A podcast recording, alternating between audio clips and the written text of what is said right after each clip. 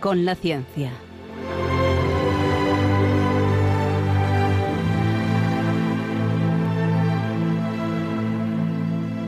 Dirigido por Javier Ángel Ramírez.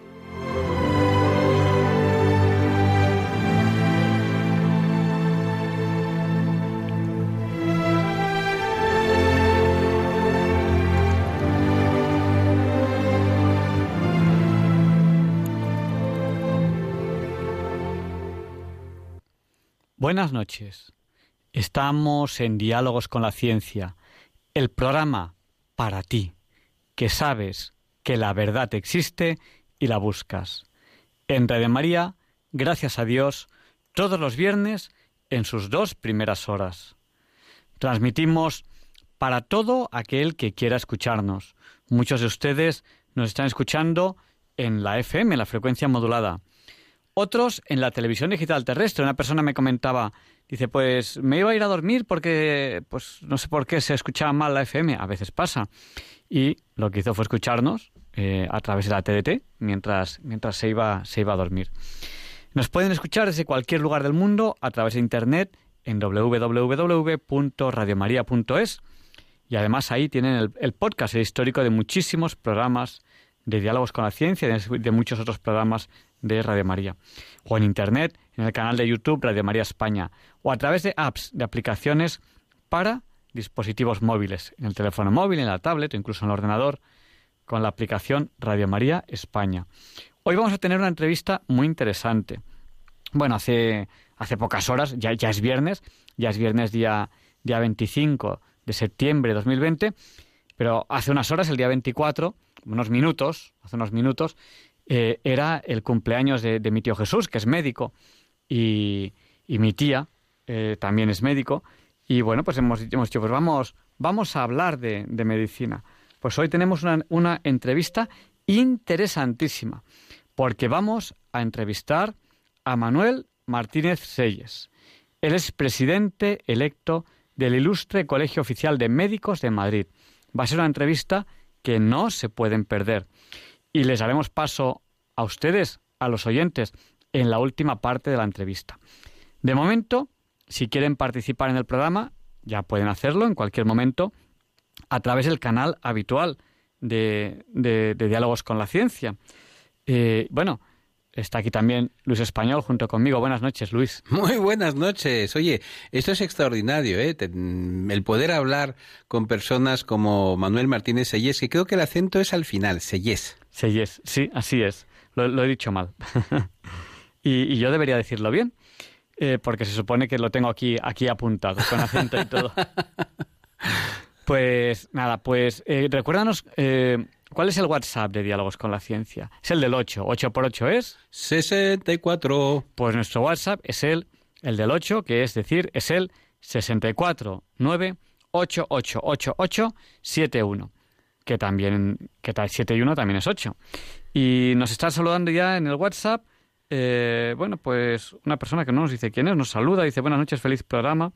También eh, nos saluda Ana desde Pozuelo, nos saluda Pilar desde Coria, que se está recuperando de una operación y bueno, pues a veces cuando uno se recupera de una operación pues tiene, tiene dificultades, los, está pasando momentos un poquito complicados y desde aquí queremos animarla, es una, una oyente muy fiel que le queremos mucho, le hemos animado muchas veces, bueno, pues porque todos tenemos de vez en cuando alguna dificultad. Emilia de Alicante también nos saluda, María Ángeles de Sevilla, desde Alcira nos, nos, nos, nos saluda José.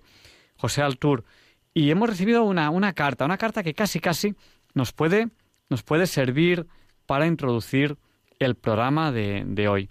Eh, nos la manda un profesor de educación física que trabajaba en un pueblo de, de Extremadura y, bueno, eh, tenía un poco de tensión. Ya saben que a veces en los trabajos hay envidias y cosas de estas.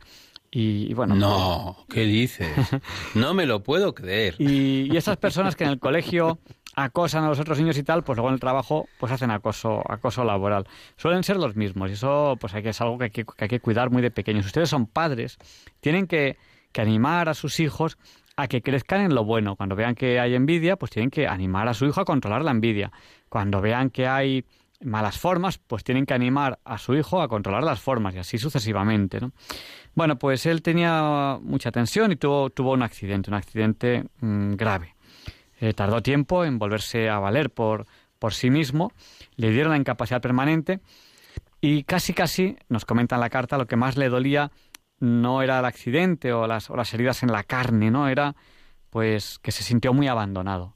¿no? Él daba clase en, un colegio, en un instituto, y, ni los alumnos ni los profesores se sentían muy, muy abandonados. Eso pasa mucho, pasa mucho. Es una, es una, cuando uno cae en desgracia, pues parece ser que ya no, ya, ya no interesa. ¿no? Bueno, sabes, Javier Ángel, también hay que tener en cuenta un factor psicológico. Hay personas que se creen abandonadas, y porque en realidad lo que están es como una depresión de caballo, y la depresión es una enfermedad, es como que te duele el pie, pues te duele esa parte del coco, ¿no? Claro, y bueno, pues eh, con muchos tratamientos, es una persona que, ha sufrido, ha sufrido mucho, eh, le gusta el medio ambiente y bueno, es una persona creyente y nos comenta pues que, el Señor le, ha ayudado en este trance.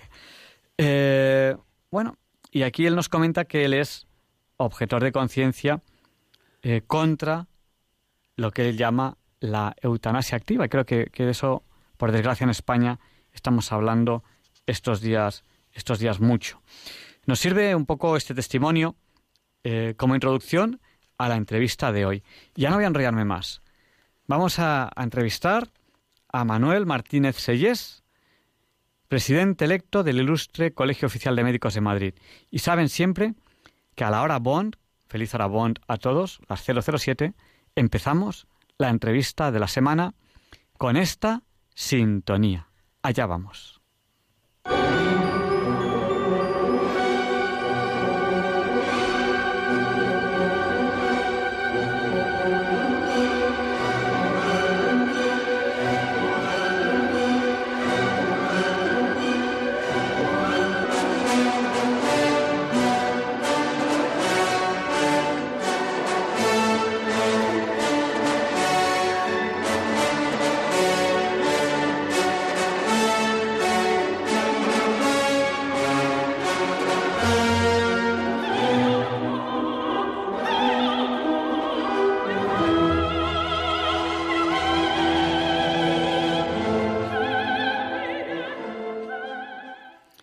Y esta es la sintonía con la que solemos presentar la entrevista de la semana.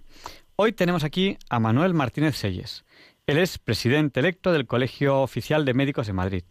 Es catedrático de Medicina en la Universidad Europea de Madrid. Jefe de sección de cuidados cardiológicos agudos el servicio de, cardiología, que es un servicio, supongo, muy delicado. Estar tocando el corazón, supongo que debe ser algo muy, muy delicado. En el Hospital General Universitario Gregorio Marañón. Es profesor asociado de la Universidad Complutense de Madrid. Está acreditado como catedrático de universidad por la ANECA, que es la Agencia de Acreditación Española. Es presidente electo de la Sociedad Española de Infecciones Cardiovasculares y bueno, entre otras muchas cosas, que ha hecho muchísimas cosas, ha escrito mucho, muchísimos artículos, eh, pues es autor de un libro eh, titulado Eutanasia, un análisis a la luz de la ciencia y la antropología. Es un libro eh, muy interesante. buenas noches, don Manuel. Buenas noches. Bueno, mm, podía seguir con el currículum todo el programa, pero vamos a dejarlo aquí porque vamos a ir al grano. El, currículum oficial, el que pueden ver nuestros queridos oyentes en, en, Internet, creo que tiene cuarenta y tantas páginas. A mí me da miedo, ¿no? bueno, vamos, vamos a dejarlo en, este, en estas breves frases que, que hemos dicho. Tiene usted un currículum impresionante. Además, dirige tesis doctorales. Si no me equivoco, sabe cinco idiomas, además del español. Da clases se ocupa de los enfermos y además tiene, creo que son ocho hijos. ¿Cuál es el truco? ¿Cómo administra usted su tiempo?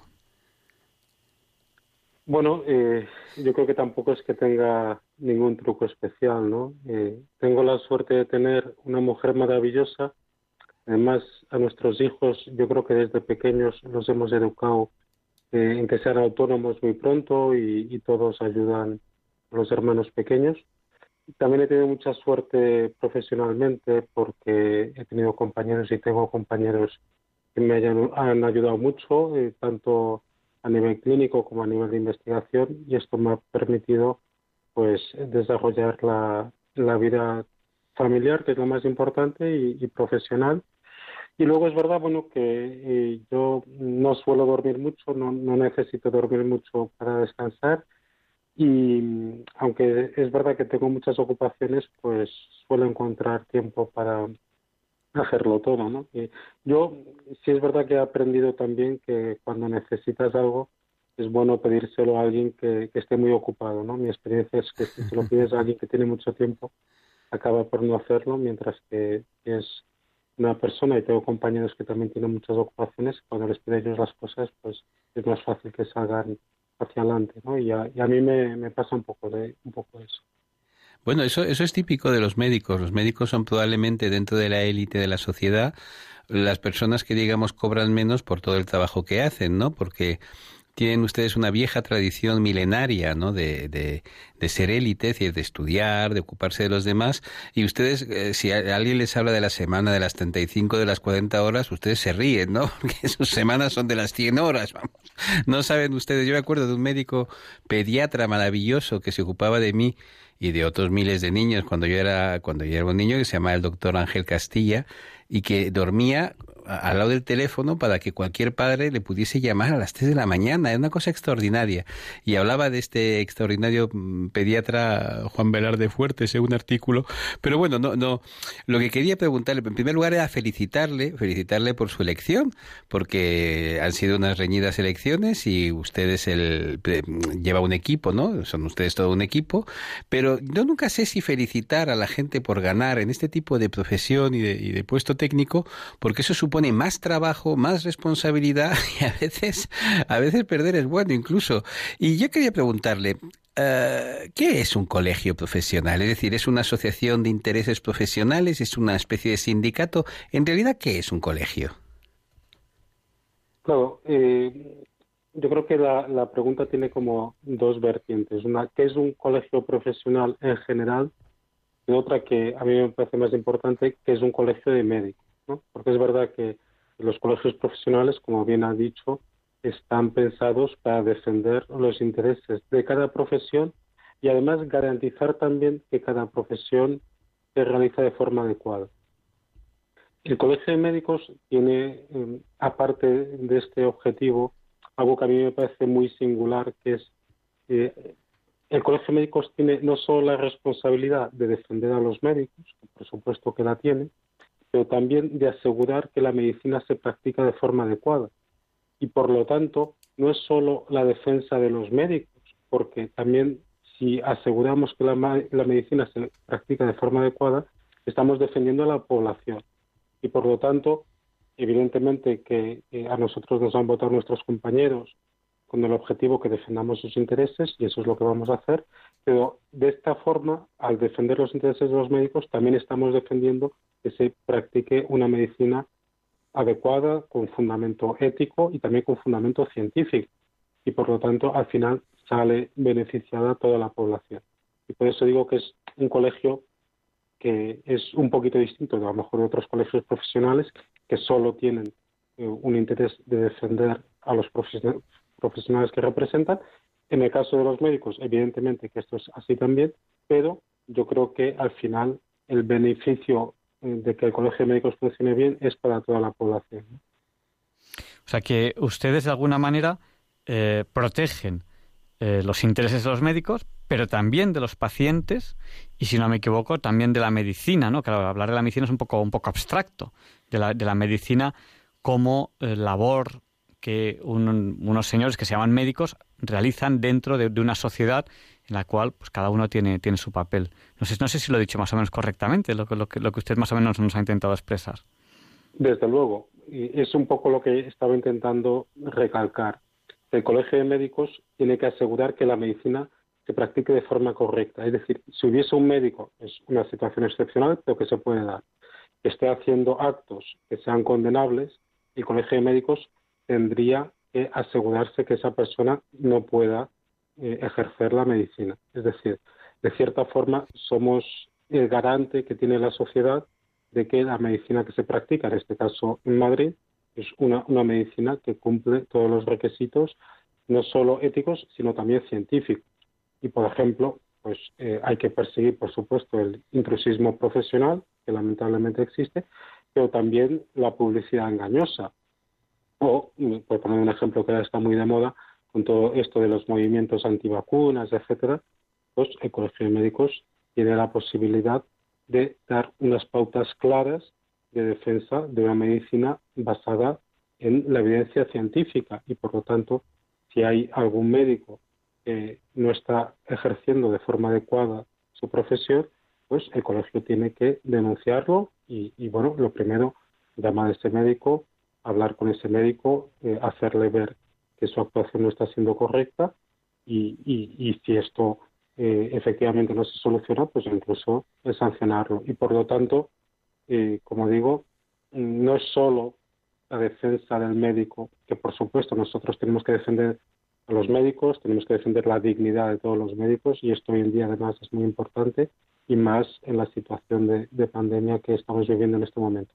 Pero también tenemos que defender, como bien ha dicho, la medicina, un ejercicio de la medicina según el juramento hipocrático y de esta forma todos los pacientes pues tendrán la garantía de que cuando van a un médico eh, el médico está actuando de forma adecuada. A mí me encanta oírle hablar, doctor, porque es muy importante que oigamos este tipo de discurso.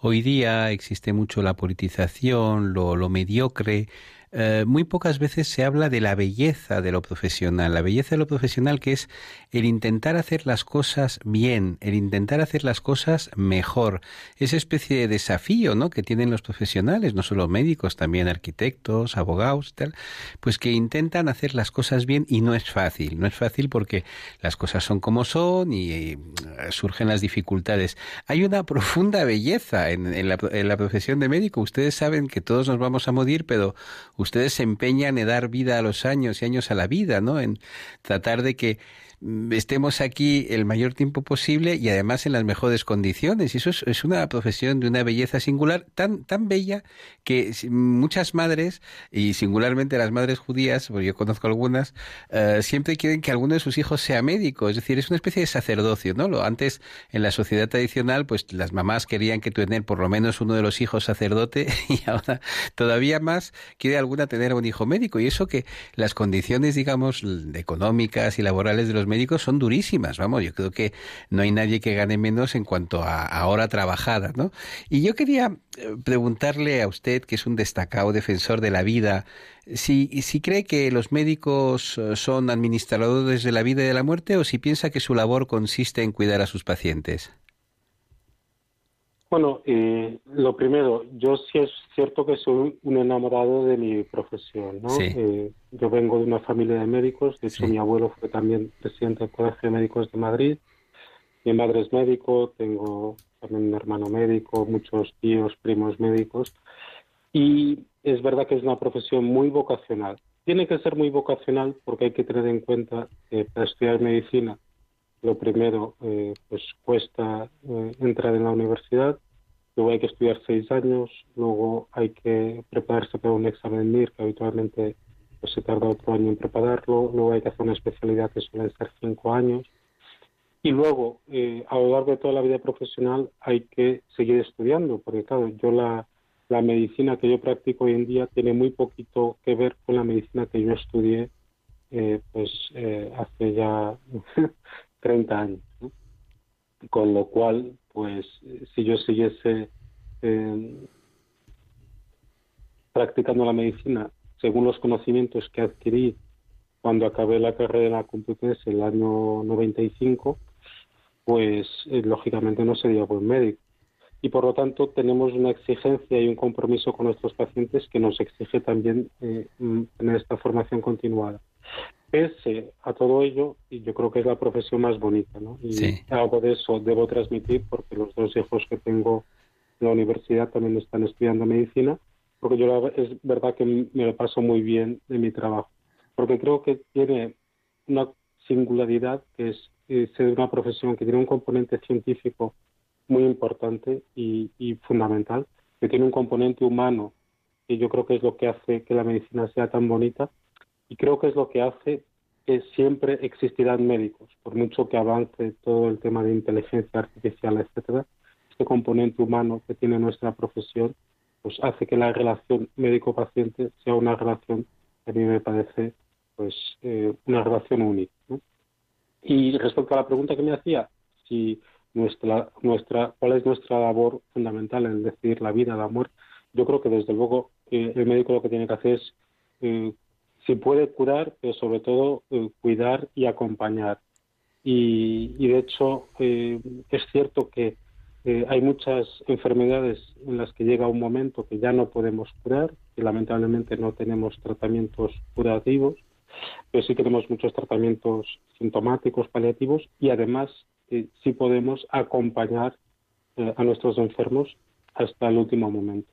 Y, yo creo que esto es lo que tenemos que hacer los médicos y yo creo que es lo que hacemos los médicos y, yo creo que, como he dicho antes, este componente humano es el que hace que nuestra profesión sea única un país como, como España, que tiene una, una población pues que, que, gracias a Dios cada vez tiene una, una, edad media mayor. Bueno, dicen que ahora con el coronavirus ha bajado un poco la, la, edad media, pero, pero bueno, que en general vivimos más tiempo. Eh, es evidente, es evidente que es una sociedad que, que necesita cada vez más cuidados paliativos. ¿no? hay, que apostar fuerte fuerte, es una de las leyes más importantes que no se hace en España y desde hace años y años y años y años se está pidiendo una ley integral, nacional, global para todo el mundo de cuidados paliativos. Bueno, pues en vez de eso, eh, parece ser que nos empeñamos ahora en una ley de, de eutanasia.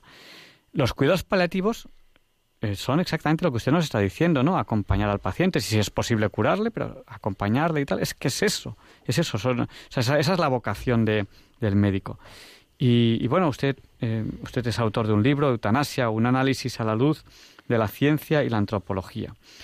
¿Cree usted que la eutanasia mancha la población, mancha España como sociedad y en concreto a los médicos, les mancha las manos a los médicos casi obligándoles, ¿no? Dice, no, es que, es que si no haces esta labor, es que, es que hasta te pueden echar de médico. Eso es un, un tema muy, muy serio el de la eutanasia. Sí, es un tema muy preocupante. Empezando por lo primero que ha comentado, tenemos una población muy envejecida. Eh, de hecho, se calcula que en el 2050 o al menos se calculaba antes de la pandemia, pero bueno, con la pandemia también ha tenido una afectación global, supongo que los cálculos seguirán siendo válidos. ¿no? En el 2050 tendremos ya la población más envejecida del mundo. De momento no la tenemos todavía, la tiene Japón, pero caminamos hacia un verdadero suicidio demográfico. Está claro que no tenemos políticas que favorezcan la natalidad, sino todo lo contrario y, es cierto que también mm, debido al tipo de vida que tenemos, a los cuidados médicos que tenemos, eh, pues conseguimos que cada vez eh, la esperanza de vida sea más alta y por lo tanto tenemos una situación que es preocupante, que es tener cada vez menos niños, menos gente joven y cada vez más ancianos, muchos de los cuales pues necesitan cuidado. Y por lo tanto sí es cierto que España debería de ser un país eh, en el que estuviesen particularmente desarrollados los cuidados paliativos. Curiosamente, sucede justo lo contrario. Es decir, en el último Atlas Europeo de Cuidados Paliativos se recomiendan dos servicios de cuidados paliativos por cada 100.000 habitantes. Nosotros tenemos 0,6, es decir, no llegamos ni a la mitad.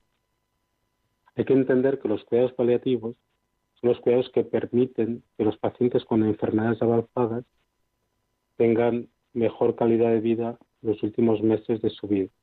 Además, es muy importante el saber que en la definición de la Organización Mundial de la Salud de los cuidados paliativos se incluye no solo el eh, evitar y paliar el sufrimiento físico, sino también el sufrimiento psíquico e incluso espiritual, para que nos hagamos una idea de hasta qué punto son necesarios y es necesaria una visión global de los cuidados paliativos.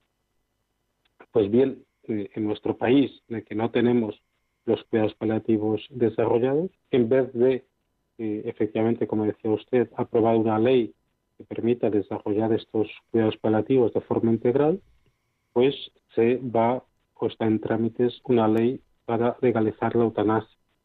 A mí esto me parece particularmente cruel, es decir, tenemos pacientes que están sufriendo, no les estamos dando un tratamiento adecuado que permita controlar sus síntomas y su sufrimiento, y en vez de promover cuidados paliativos para controlar estos síntomas y este sufrimiento, lo que hacemos es legalizar una ley que va a permitir matar a estos pacientes. Sí creo que es una ley que nos mancha como sociedad y de forma particular mancha a los médicos, porque una vez se legalice la eutanasia, ya se va a romper esta relación de confianza tan bonita que yo digo que existe, esta relación médico-paciente. Con lo cual, hoy en día, cuando un paciente va a un hospital, va a un centro de salud en España, sabe que le van a hacer lo que es bueno para él. A partir del momento que se apruebe esta ley, se pierde esta relación de confianza. Yo, por ejemplo, si tengo a mi padre que está enfermo, le digo, papá, vamos al hospital o vamos al centro de salud. Mi padre sabe que le llevo a un sitio donde lo van a curar.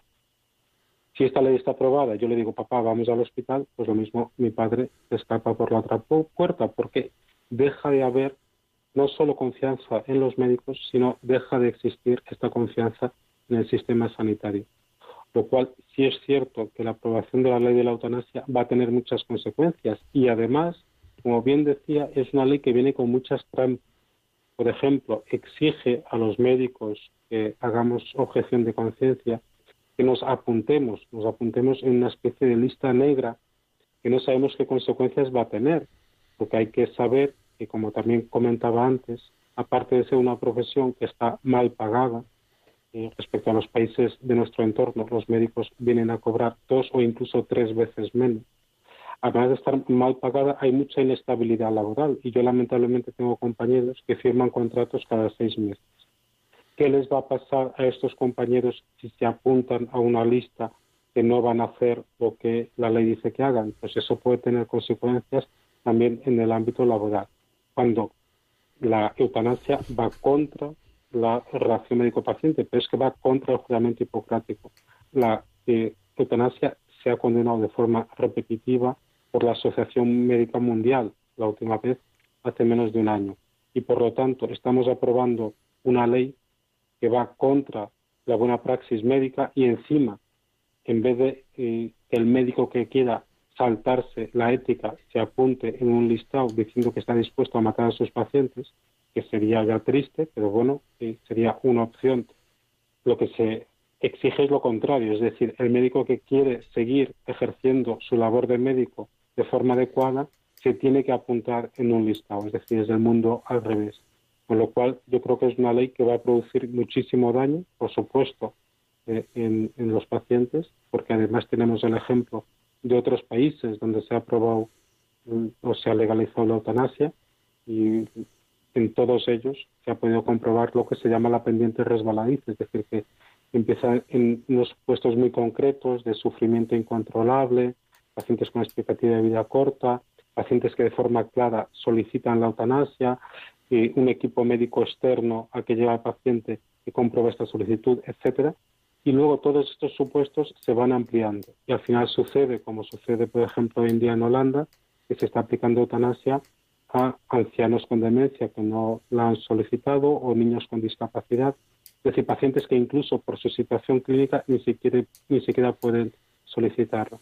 Con lo cual yo veo esta probable legalización de la eutanasia en España como eh, muy preocupante y como peligrosa, por supuesto para los médicos, pero sobre todo para la sociedad y para los enfermos con enfermedades avanzadas. Porque además la eutanasia que se defiende muchas veces del, principio de la autonomía, lo que hace es presionar enfermos que tienen situaciones avanzadas a solicitarla, mm, un poco por la sensación que pueden tener de ser una carga o para la sociedad o para su familia. Lo cual me, me, me parece paradójico que una ley que muchas veces se defiende desde la autonomía del paciente, pues al final esta ley pues acaba quitando autonomía al paciente. Y también me parece que es un engaño que se defiende la eutanasia como siendo de izquierda, eh, como diciendo que es progresista el, aprobar esta ley. Eh, fue interesante ver cómo hace un par de años, cuando se intentó legalizar la eutanasia en Portugal, el Partido Comunista eh, votó en contra y aún hoy en día cuando siguen intentando legalizarla el Partido Comunista Portugués sigue estando en contra y además con argumentos como los que estoy diciendo diciendo que bueno que si no están desarrollados los cuidados paliativos es inaceptable que se intente aprobar una ley de eutanasia. Además la izquierda que se supone que defiende a los débiles pues qué, más débiles que los enfermos con situación avanzada y además si se aprueba esta ley probablemente a las personas con pocos recursos sea las que puedan tener más peligro, porque las personas que tienen dinero ya irán a una clínica privada donde se asegurarán que les traten de forma adecuada que eh, no les apliquen la eutanasia, ¿no? Con lo cual veo esta situación con mucha preocupación. Usted ha hablado de un país admirable que es eh, Portugal. A mí Portugal me parece siempre un país fascinante que los españoles desconocemos muchas veces y vamos, un país que cuando ves que es el tamaño y que controló un océano como el océano Índico, ¿no? Y la mitad de un mundo, pero es que además la grandeza de Portugal no es su historia, es su, su presente. Por ejemplo, tienen ustedes un presidente en Portugal que mm, pues es capaz de oponerse a, leyes, a leyes que le parecen inmorales y se queda tan ancho y, y se opone y hace lo posible. Yo recuerdo que en Portugal hubo un referéndum sobre, por ejemplo, si les gustaba tener un sistema autonómico como en España y dijeron que no. Es decir, es un país muy interesante porque hablando de autonomía de la voluntad, yo creo que los portugueses eh, son menos, menos esclavos mentales que los españoles, tienen como más, más libertad mental, ¿no? Es son capaces de tomar decisiones por sí solos y de ver cuáles son sus intereses y cuáles son sus convicciones.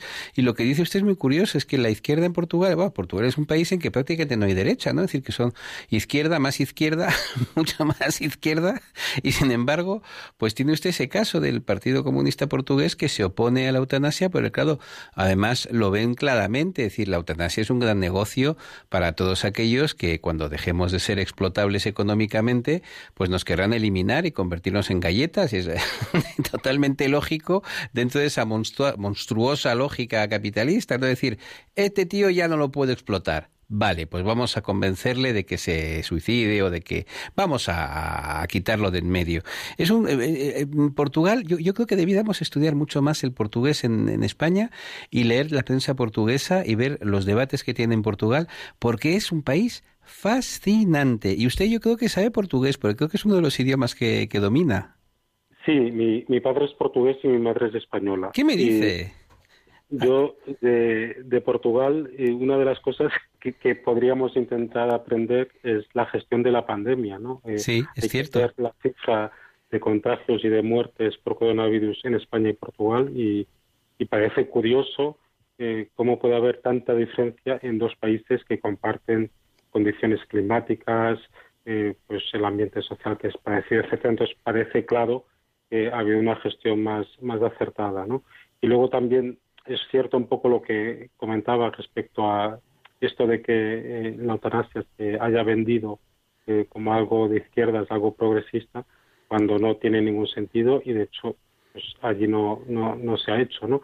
Yo, yo este componente también económico, eh, que efectivamente tenemos una población muy envejecida, ancianos que están cobrando pensiones que necesitan cuidados, pues lógicamente que en el punto de vista económico pues el eliminar a una persona que necesita cuidados y que está cobrando pensiones, pues tiene unas repercusiones económicas indudables. Yo no, no creo que los que defienden la eutanasia lo hagan por esta premisa económica. Yo creo que es más algo eh, ideológico, ¿no? Pero que tiene unas consecuencias económicas claras es, es indudable, ¿no? Que eh, probablemente si implementamos unos buenos cuidados paliativos, se sabe que son coste efectivos, es decir, que unos cuidados paliativos salen incluso baratos respecto al sistema actual. Pero indudablemente lo más barato de todo es eliminar a eh, los enfermos eh, con enfermedades avanzadas, porque eh, lógicamente tienen un consumo de recursos sanitarios, además de que muchos de ellos tienen una edad avanzada y están cobrando pensiones. Entonces, tampoco tenemos que olvidarnos de estas repercusiones económicas que, pueden influir también en la toma de decisiones. He dicho antes que si se legaliza la eutanasia se quiebra la confianza con el sistema sanitario. Es que se quiebra también la confianza con la familia. Es decir, eh, vamos a ver, eh, supongamos que eh, tenemos un anciano pues que tiene unos bienes, eh, a lo mejor el hijo tiene interés en recibir esos bienes, pues si de cierta forma consigue que le practique eutanasia a su padre, va a tener una herencia. Es decir, hay una serie de implicaciones que son muy graves. Es decir, eh, no, no somos conscientes de cómo puede cambiar la sociedad e incluso, como digo, cambiar las familias la posibilidad de que se eh, legalice la eutanasia en España. Una ley cruel, me he quedado con esa, con esa palabra, y, posiblemente mm, lo más serio que tengamos ahora mismo encima, encima de, la mesa. O sea, es la quiebra total de, de la sociedad y sobre todo por un tema muy importante y es la desaparición de los cuidados paliativos que son absolutamente vitales los cuidados paliativos. Es decir, es que si algo es progre, si algo es moderno, si algo es futuro, son los cuidados paliativos. Si en algo hemos avanzado, es en los cuidados paliativos. Matar, matar ya lo sabía hacer Caín. O sea, eso no, no, tiene, no tiene misterio ninguno. O sea, eh, el, avance son los cuidados paliativos. Matar es algo que, que, que es fácil. Lo difícil, lo difícil es enfrentarse a la enfermedad, enfrentarse al dolor, vencerlo, el acompañamiento, eso es lo difícil. Matar, matar es fácil. Hombre, acuérdate, Javier Ángel, de aquella frase terrible, ¿no? Si quieres acabar con la pobreza, comete a los pobres. Pues claro, quieres acabar con la enfermedad, matas a todos los enfermos, los que quedan serán sanísimos, ¿no? A su, a, su juicio, doctor, ¿cómo está la medicina hoy día en España? ¿Son buenos nuestros médicos? Desde luego, sí, sí, yo soy un gran defensor de la medicina eh, española y además creo que tenemos muchos datos que avalan eh, lo bien que está la medicina en España. en España yo diría que en general, eh, como bien comentaba, ha habido tantos avances en el campo de la medicina y específicamente en los cuidados paliativos en los últimos años que resulta particularmente paradójico que en el momento en el que mejor somos capaces de controlar los síntomas de nuestros pacientes, se plantee esto, es decir, eh, hace 50 años no teníamos los medios que tenemos hoy en día, no solo para controlar el dolor, sino también para controlar pues la falta de aire o las náuseas, los vómitos. Incluso si llega a suceder una situación que son raras y excepcionales, pero a veces sí suceden, que no hay forma de controlar los síntomas, pues tenemos lo que llamamos la sedación paliativa, es decir, se puede dar unos analgésicos, unos sedantes al paciente, no con el objetivo de matar al paciente, sino simplemente que deje de tener síntomas, incluso a riesgo de que pueda perder el conocimiento. Y en algunos casos, a riesgo de que como efecto secundario le podamos acelerar la muerte. Mi experiencia es que esto, cuando lo hacemos, no solo no aceleramos la muerte, sino que muchas veces incluso mejoramos la situación clínica del paciente. En cualquier caso, si de forma no intencionada aumentamos o aceleramos la muerte de ese paciente, eso en ningún caso sería eutanasia, es un efecto secundario no buscado. No es como si yo a un paciente le prescribo un antibiótico, resulta que ese paciente era muy alérgico a ese antibiótico, hace una reacción anafiláctica, una reacción alérgica muy fuerte y se muere, ¿no? Evidentemente que yo no le he prescrito el antibiótico para matarle, ¿no? Pues esto sería algo parecido, ¿no? Si yo hago en un paciente sedación paliativa, como digo, la mayoría de los pacientes, incluso eh, su situación clínica no se suele modificar o incluso mejorar, pero si en algún caso, pues esto desencadena una serie de acontecimientos que puedan acabar con la muerte, no lo he hecho con esa intención. Pues es muy importante ver la intención. Además, la sedación paliativa se dan las dosis mínimas para controlar los síntomas. Una vez se controlan los síntomas, no se sigue aumentando la dosis, ya, que el objetivo no es matar al paciente, es simplemente controlar los síntomas. Pero en definitiva, hoy en día tenemos tantos medios para hacer unos buenos cuidados paliativos que parece paradójico que en el momento histórico en el que estamos mejor para controlar los síntomas, se vaya a aprobar una ley para matar a los pacientes. Es, es un sinsentido. Y bueno, un tema, un tema tremendo. Y sin embargo, pues hoy, hoy tenemos sobre la mesa otro tema adicional. Todo el mundo cuando, cuando habla de medicina pues piensa en, la actual epidemia que estamos, que estamos pasando, la, actual epidemia del coronavirus que produce esta enfermedad llamada COVID-19. Em, ¿Cómo ha afectado esta epidemia al personal sanitario, en concreto a los médicos? ¿Cómo les ha afectado? Porque yo creo que, bueno, han pasado de ser prácticamente unos desconocidos para mucha gente, para los sanos, a ser aplaudidos, yo no sé ahora si otra vez a ser olvidados. Eh, ¿Cómo está afectando a los médicos todo, esto que estamos viviendo? Bueno, y es indudable que nos ha afectado mucho. ¿no? Nos ha afectado lo primero eh, físicamente. Hay que saber que, muchos médicos nos hemos contagiado y, algunos han enfermado, algunos de gravedad y, algunos lamentablemente han llegado a fallecer por eh, infección de coronavirus que han adquirido tratando a sus pacientes. Con lo cual, eh, desde luego, lo primero recuerdo a todos mis compañeros y he, tenido algunos muy cercanos esta situación. Luego, eh, una afectación también psicológica. Nosotros hemos vivido momentos muy duros, muy duros, que no vamos a olvidar, que nos siguen marcando mucho yo he vivido momentos en el hospital muy fuertes y, creo que los médicos en general han tenido un comportamiento que doy. Yo he tenido compañeros que me han pedido que les mandase a unidades de críticos de COVID, que querían echar una mano, esas cardiólogos. ¿no? Bueno, y muchas otras cosas es que me emociono contándolas. Y entonces eh, me parece incluso humillante para los médicos, para el personal sanitario, que ha estado luchando día a día, 24 horas, que se plantee una ley que va a permitir matar a los pacientes. Es decir, llevamos meses luchando por la vida de nuestros pacientes y ahora plantean una ley que permita matarlo. Es un sinsentido absoluto. Qué bonito es oír a una persona indignarse y emocionarse. Qué bonito.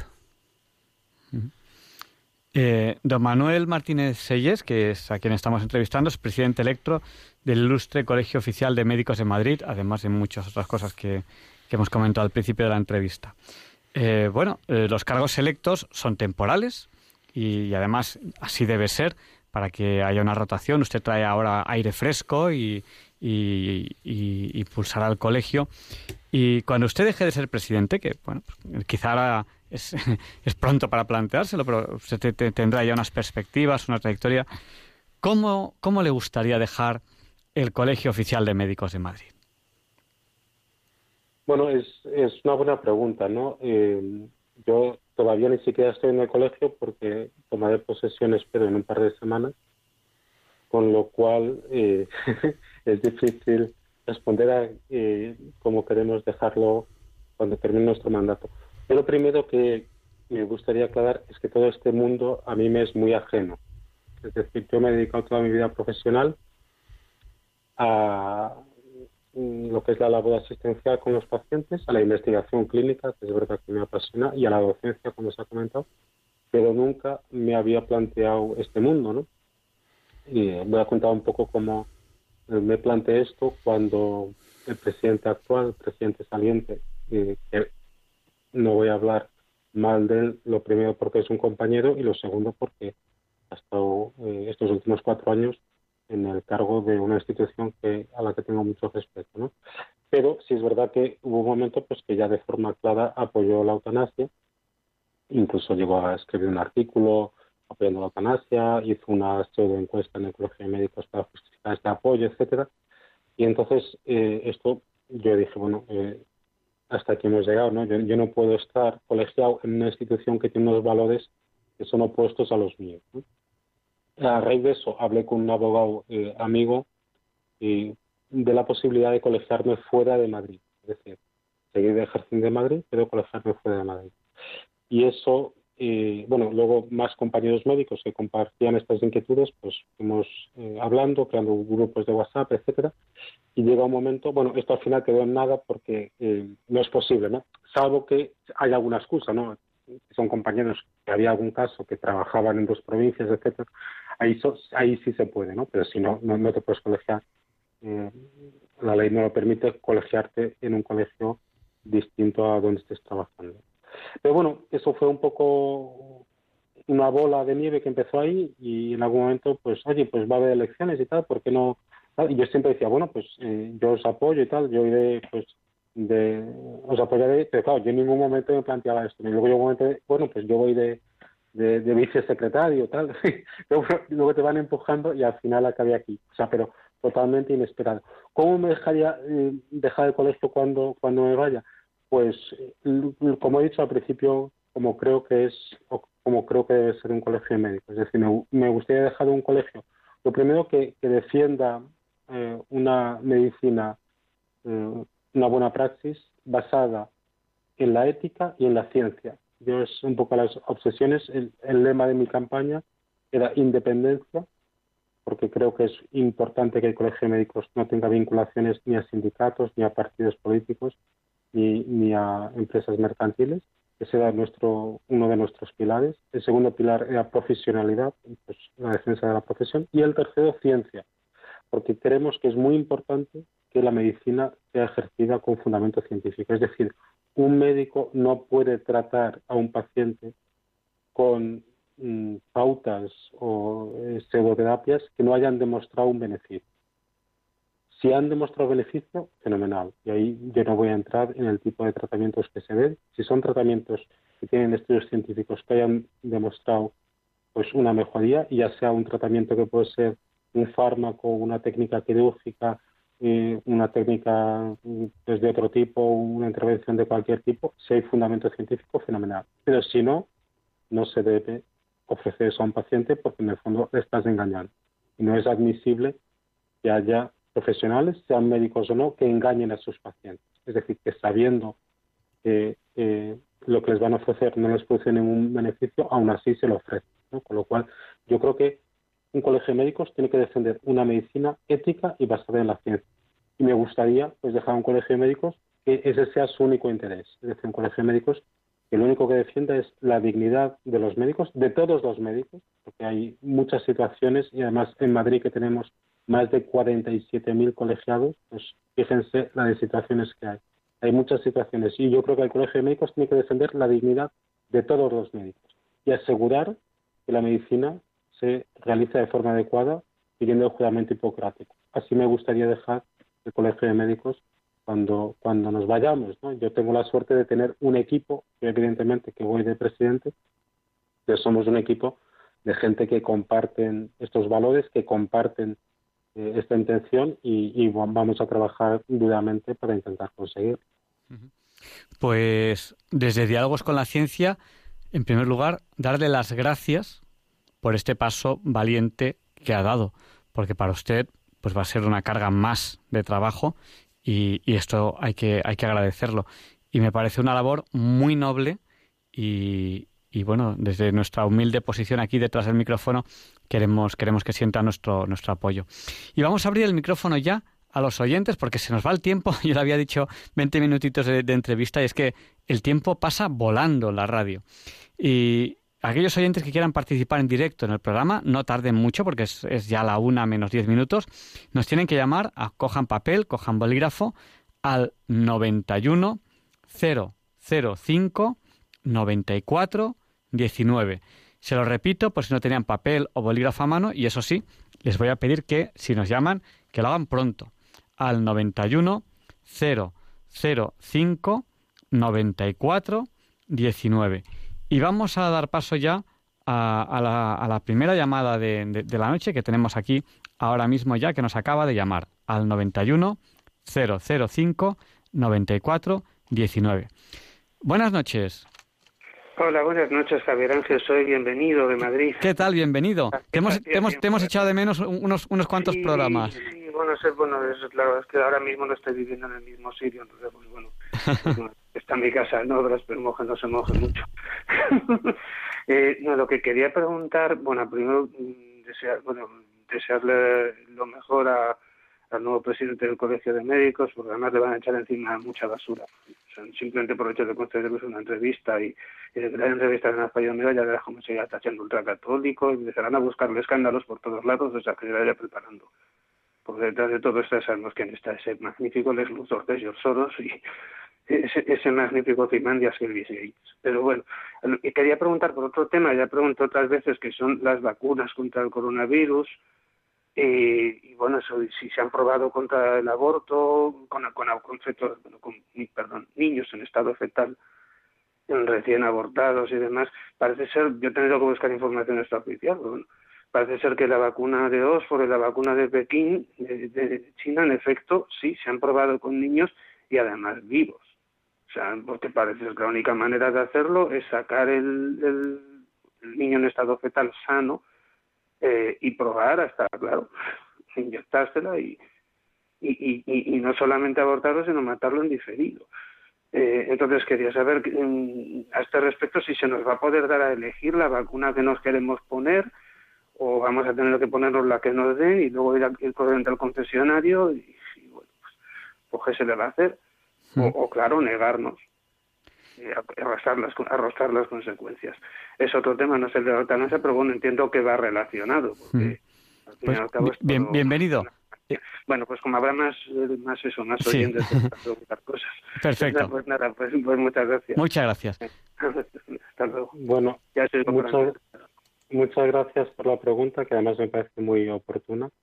Y respecto a lo primero que ha comentado, los ataques ya se están produciendo y, e incluso ha salido esto de, ultracatólico, ¿no? Entonces, bueno, eh, eh, todavía no hemos llegado al colegio de médicos, pero muchas de estas cosas eh, sabemos que van a venir y bueno, es, es lo que toca, ¿no?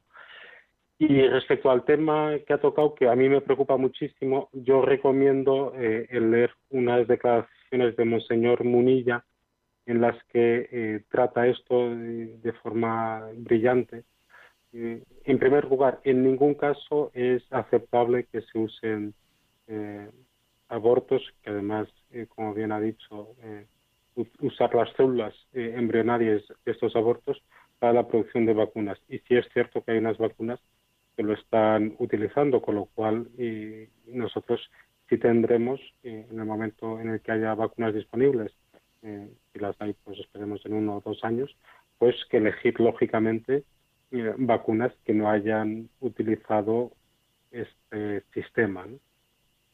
Puede haber dudas que llegue un momento uno que no sepa bien eh, cómo se ha obtenido la vacuna, etcétera, y ahí hay eh, una disquisición moral que es, es más complicada, etcétera. Pero bueno, eh, si, pone este tema en Google, Monseñor Munilla, le sale esto mucho mejor explicado. Pero bueno, totalmente de acuerdo que, que no es aceptable que se estén produciendo vacunas eh, utilizando estas células embrionarias uh, provenientes de, aborto. Vamos a dar paso que nos ha llamado al 91 005 9419 Juan José, Juan y Ana. Damos en primer lugar paso a Juan José, eh, que además hemos, hemos, hablado de él al principio de la entrevista, al principio del programa, que te hemos saludado porque nos has enviado una carta. Buenas, buenos días, buenas noches, Juan José, adelante. Buenas, buenas noches, doctor, y los presentadores. Yo soy candidato a, a la eutanasia. Eh, tengo una esquizofrenia paranoide tratada con neurolépticos que paralizan el sistema musculoesquelético. Era profesor de educación física. Bueno, no quiero contar mi historia. Son accidentes de tráfico, ¿sabes? Tengo un derrame cerebral, hernias discales y ahora un, una prótesis en la cadera. Tengo 64 años.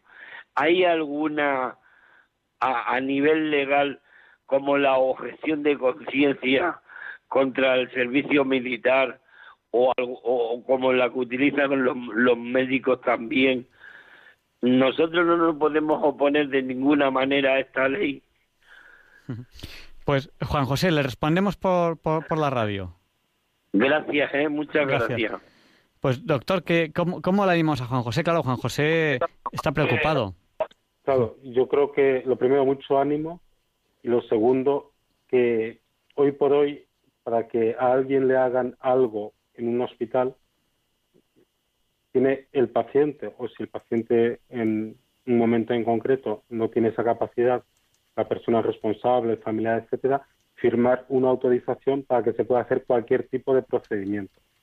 Con lo cual, cuando se legalice la eutanasia, también va a ser así. Es decir, que eh, usted eh, evidentemente que eh, nadie le va a poder matar, salvo que eh, incluso tuviésemos la eutanasia, incluso si se legaliza la eutanasia, salvo que lo quiera usted y lo firme, o en el caso de que usted no tuviese eh, ya capacidad para hacerlo, algún familiar suyo.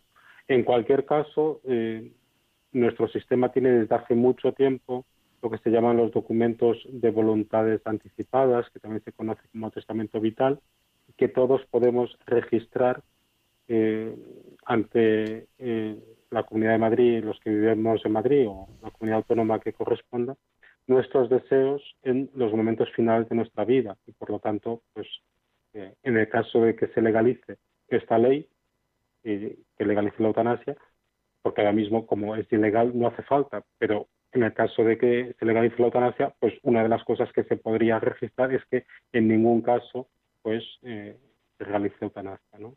Eh, en este momento, lógicamente, nadie pone eso porque es una práctica legal, pero si se legaliza, pues tendremos que empezar a hacer estos testamentos vitales, estos documentos de voluntades anticipadas, eh, poniendo explícitamente que no queremos que nos maten eh, por este procedimiento.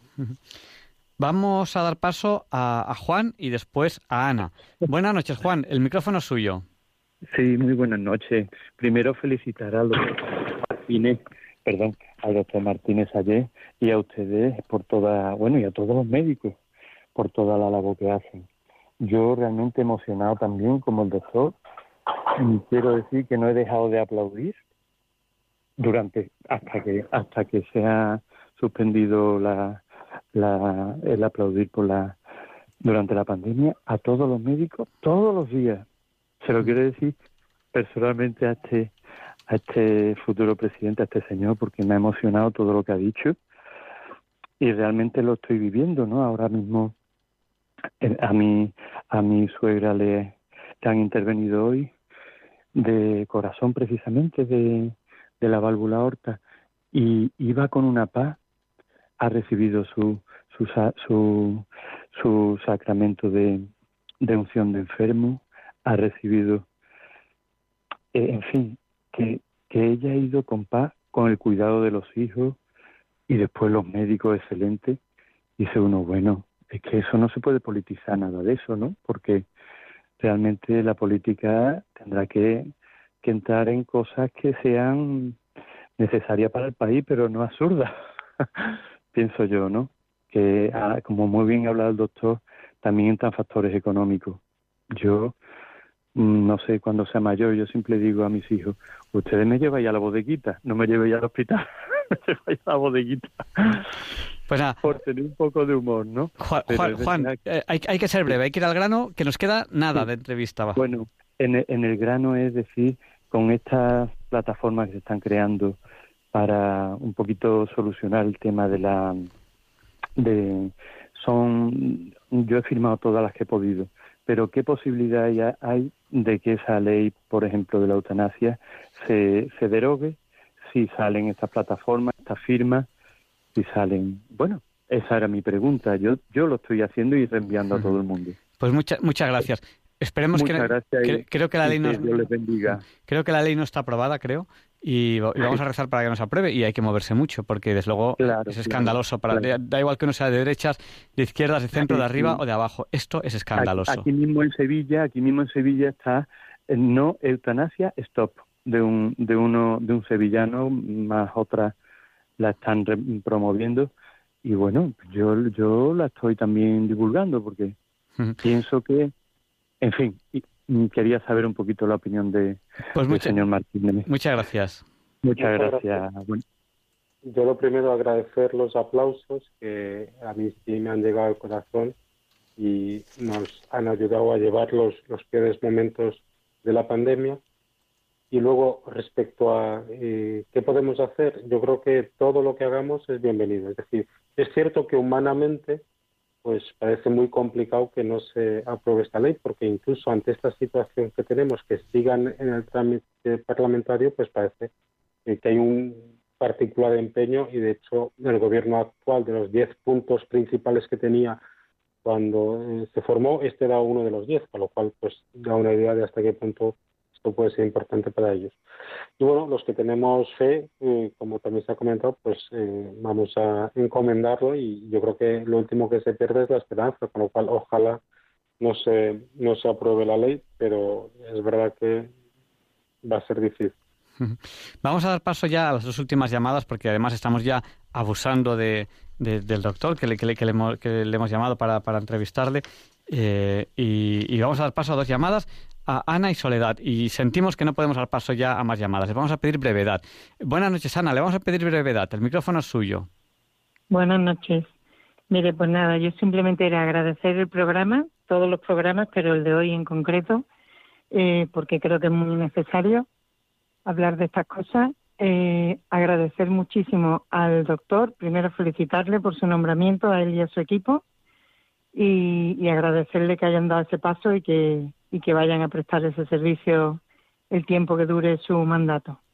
Y decirle que, le, que desde hoy les empiezo a encomendar, porque había oído la noticia, pero sinceramente, pues era una noticia más, bueno, un nuevo presidente en el Colegio de Madrid de médicos, está fenomenal, bueno, pero ahora me he dado cuenta de la necesidad de nuestras oraciones, que desde aquí les empiezo a encomendar a él y a su equipo, y, vengo del preestreno de la Divina Misericordia de la película, así que a las 3 de la tarde me acordaré, tengo varias intenciones, bueno, muchísimas, ya se pueden imaginar, las que tenemos todos, pero que a ellos, al Colegio de Médicos, al, al nuevo equipo, del presidente con su equipo, que les voy a poner ahí también, ¿vale? Muchas gracias. Y que yo creo que hay, eh, esa es la primera parte que tenemos que hacer todos para frenar esta terrible ley de la eutanasia, que es la oración. Después la acción, pero la oración también tiene que venir por delante. Pues muchísimas gracias. Que, a ustedes. Que, que, el, Señor libre a esta tierra de, María de, esta ley tan, tan cruel. Y, y vamos a dar paso a Soledad y ya le, damos, paso al doctor para que termine la, entrevista. Buenas noches, Soledad. Le vamos a pedir brevedad. El micrófono es suyo. Sí, muy, muy breve. Buenas noches. Hablo desde Almería. Eh, quiero, por supuesto, felicitar al programa, al doctor. Eh, yo también lo tendré en mis oraciones. Y lo que sí quiero corroborar como abogada en ejercicio que soy, es que en Internet todas las comunidades autónomas tienen un documento vital en el que cualquier persona mayor de 18 años, como ha dicho el doctor, puede dejar registrar su voluntad para cuando le vaya a llegar el momento final. Y eso queda mm, automatizado en, el ordenador y en la historia clínica de esa persona. Entonces, mm, creo que algún oyente ha preguntado algo de esto y, yo, como profesional del medio, pues lo, lo, informo. Que se puede mm. hacer perfectamente. Tenemos esa vía. Pues muchísimas gracias. Están entrando más llamadas, pero ya, ya no podemos pasar más llamadas y, lo siento lo siento muchísimo. Pues hoy hemos entrevistado, que además le, eh, tenemos mucho interés en que, en que, en, que termine la, la, entrevista, a Manuel Martínez Sellés, presidente electo del Ilustre Colegio Oficial de Médicos en Madrid. Mucho ánimo con esta tarea que le viene encima, que es, muy seria catedrático de Medicina de la Universidad Europea de Madrid, jefe de sección de Cuidados Cardiológicos Agudos del Servicio de Cardiología del Hospital General Universitario Gregorio Marañón, profesor asociado de la Universidad Complutense de Madrid, acreditado como catedrático de universidad por la ANECA, que es la Agencia de Acreditación Española, y presidente electo también de la Sociedad Española de Infecciones Cardiovasculares. Pues, don Manuel, terminando ya, ya la entrevista, tenemos que pedirle eh, que haga un resumen de la entrevista y el micrófono es suyo para lo que considero oportuno, pero es muy difícil entrevistar, o sea, pedirle un resumen de una entrevista que ha durado casi una hora. Bueno, yo eh, como resumen me quedaría un poco con, como se ha comentado, lo importante que es defender la vida y más eh, en una sociedad en la que lamentablemente cada vez eh, se la ataca más. ¿no? Entonces, bueno, felicitar a Radio María que he pasado y espero seguir pasando muchas horas por Radio María por toda la labor que, se hace desde Radio María. Y bueno, insistir un poco, como también hemos dicho durante la entrevista, la necesidad de estar vigilantes y activos, porque es cierto que eh, tenemos una situación que es complicada y que probablemente eh, cada vez eh, que va pasando el tiempo nos acercamos a esta posible legalización.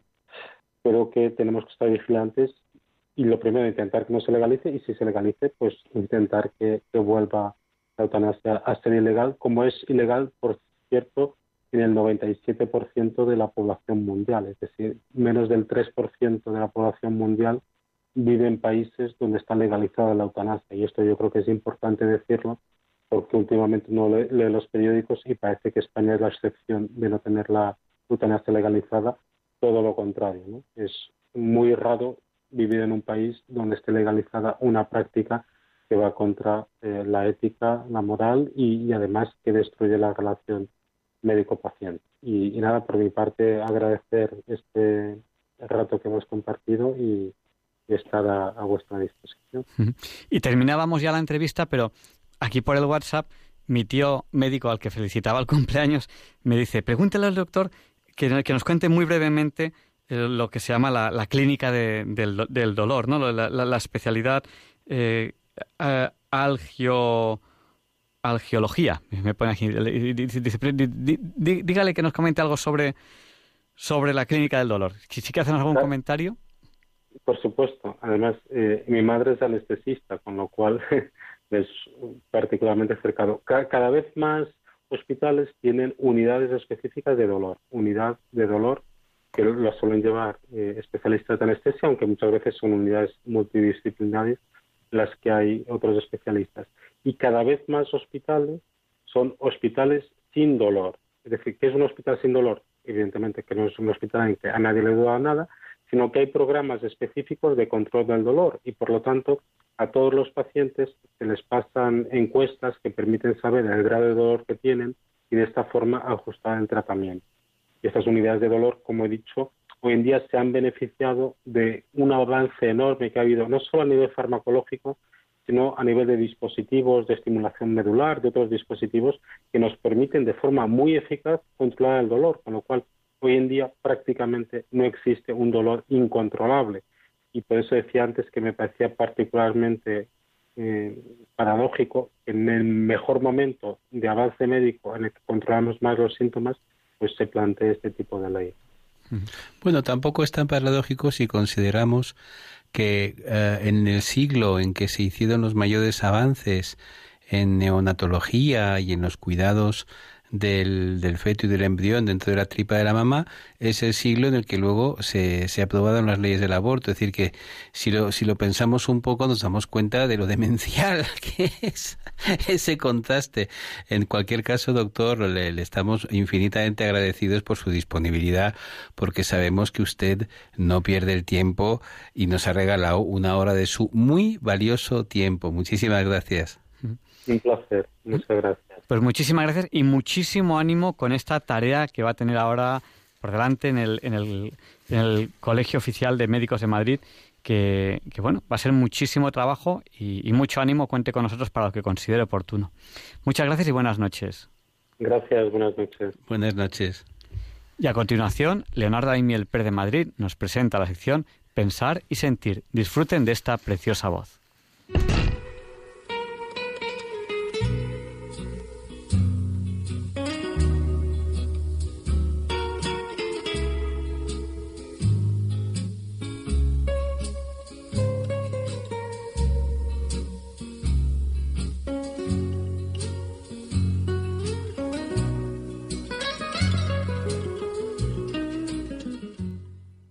Buenas noches, queridos oyentes de Radio María. Soy Leonardo Daimiel y celebro estar de nuevo con ustedes. Y de verdad, de verdad que les agradezco mucho que estén ahora ahí al otro lado de la radio. Hace poco oí un relato corto titulado Las sandalias negras, en el que una madre enseña a su hija la lección de vivir la vida como si se fuese a terminar mañana. La autoría de esta narración, que probablemente hayan oído también ustedes, dado que se ha difundido a través de las redes sociales, digo que la autoría se ha atribuido al escritor Gabriel García Márquez, aunque su autora es en realidad la escritora puertorriqueña Maricel Hilerio Rivera. Al parecer alguien lo difundió de manera interesadamente errónea, porque realmente resulta más atrayente el nombre del premio Nobel colombiano. Este es otro ejemplo de las falacias que se nos presentan diariamente a través de Internet. La autora ha declarado lo siguiente. Cuando oí que atribuyeron mi escrito a Gabriel García Márquez, por poco me muero de la emoción. Hablando con sinceridad, no le llego ni al dedo chico del pie. Bueno, pues independientemente de quién sea su autor, a muchos les parece que es una narración conmovedora y la he traído aquí hoy en Pensar y Sentir. Oigámosla. La última vez que regalé unos zapatos a mi madre fueron unas sandalias negras. Y las estrenó ese mismo día. Cuando se las vi puestas, hasta me sorprendí. Yo se las había comprado para un día especial.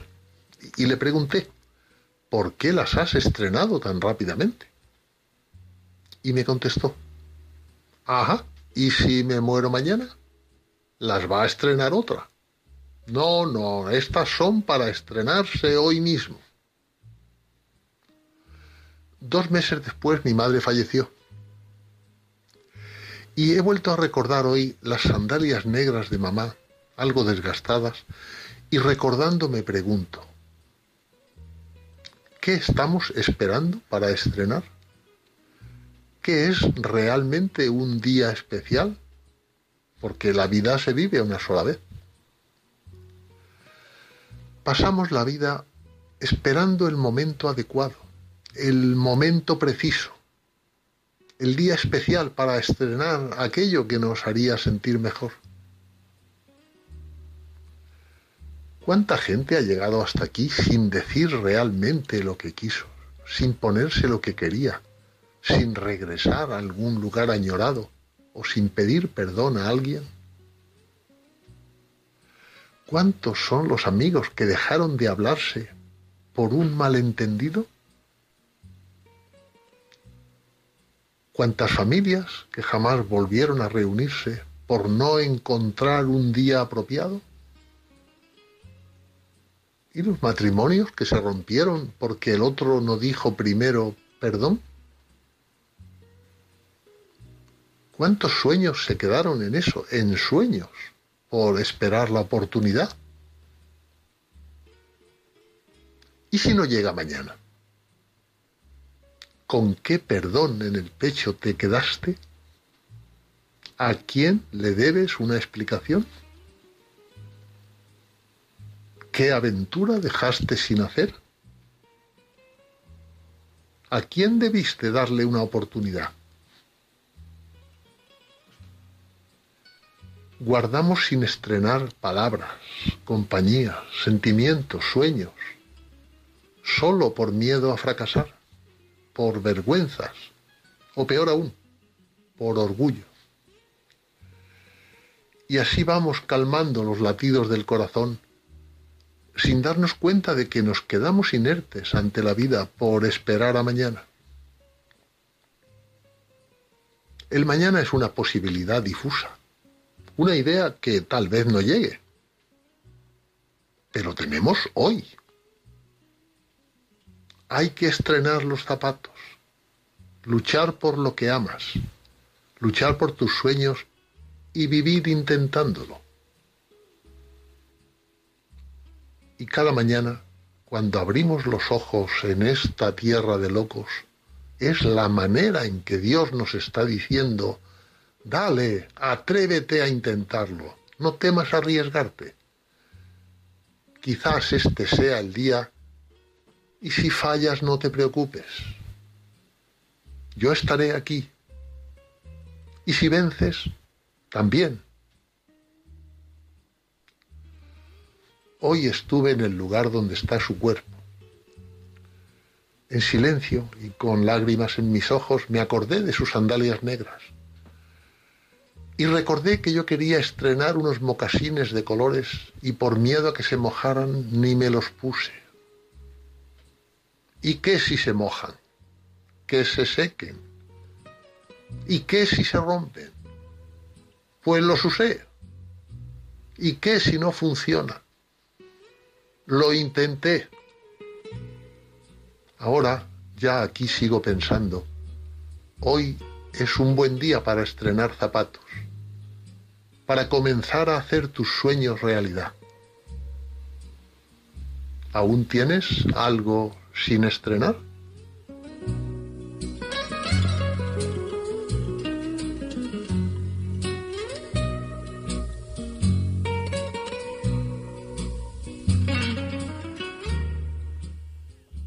Muchas gracias, Leonardo, por este interesante y simbólico texto. Y a continuación, Luis Antequera nos explica por qué hoy, 25 de septiembre de 2020, no es un día cualquiera. It's a lovely day today, and whatever you've got to do, I'd be so happy to be doing it with you. But if you've got something that must be done, and it can only be done by one, there is nothing more to say. Except it's a lovely day for saying it's a lovely day.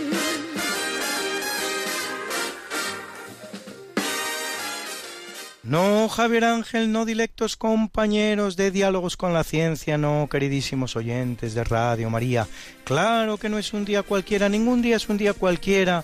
Y este 25 de septiembre que nos disponemos a comenzar ahora mismo, tampoco, porque en fecha tal, pero del año 275, en Roma, tras el asesinato del emperador Aureliano, el Senado eleva a Claudio Tácito, que reina poco más de un año durante el cual hará frente exitosamente al embate de los germanos, los cuales rebasan la frontera del Rin, muriendo poco después, no está claro si asesinado o de unas fiebres. En 1396 tiene lugar la batalla de Nicópolis, en la que los otomanos del sultán Bayaceto I derrotan a Segismundo de Hungría y conquistan Bulgaria la cual permanecerá bajo dominio turco cinco enteros siglos, hasta 1908.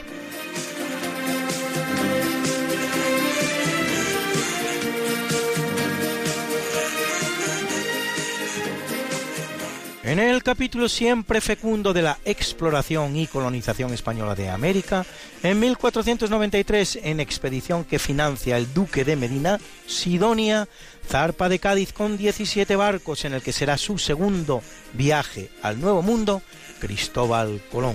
Y en 1513, en el istmo de Panamá, el explorador y marino español Vasco Núñez de Balboa descubre el Océano Pacífico.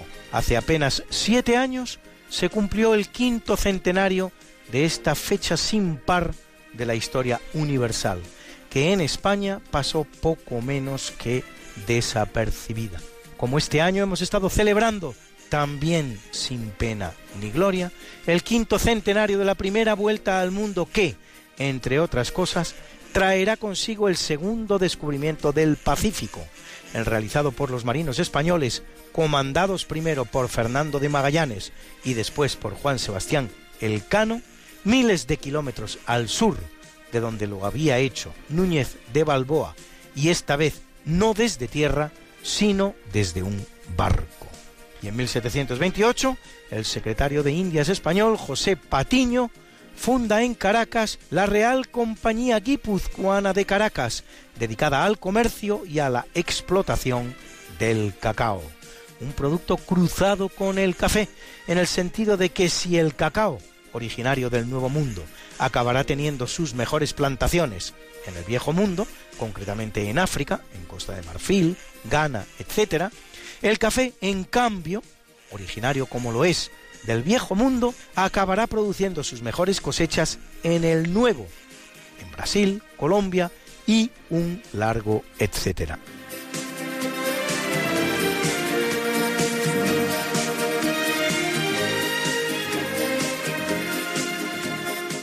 Y en 1506, tras fallecer de una pulmonía contraída al beber agua fría después de un juego de pelota, el primer rey Habsburgo de España, Felipe I, llamado el Hermoso, es nombrado regente de nuestro país el cardenal Cisneros. En 1789 el Congreso norteamericano aprueba las 12 primeras enmiendas a su constitución, llamadas a proteger los derechos de libertad de religión, expresión, asamblea y prensa, entre otros. En 1906, el español Leonardo Torres Quevedo presenta en el puerto de Bilbao el telequino, movimiento de lejos, del griego tele, lejos, y quino, movimiento, un quino del que proviene también la palabra cine, por cierto, con el que controla desde la orilla un bote. Acaba de dar a luz al mando a distancia. Otro de los grandes inventos españoles junto al submarino, el helicóptero, el destructor, la fregona, la jeringuilla de plástico, el teleférico, la calculadora, el traje de astronauta, el tren articulado, el cigarrillo, el futbolín, el laringoscopio, el chupachups y tantos y tantos otros.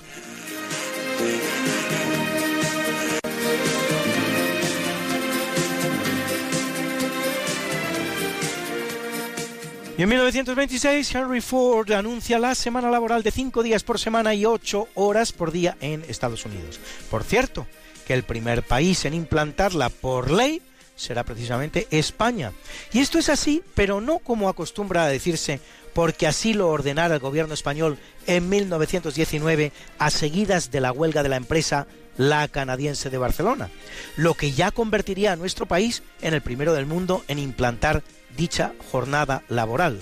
No, sino porque nada menos que 326 años antes, 326 años antes, y sin necesidad de ninguna huelga para presionarle, ya lo había hecho Felipe II mediante edicto de 1593.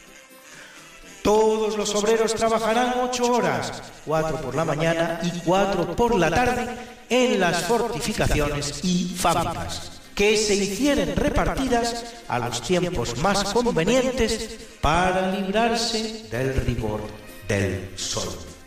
Felipe II, 1593.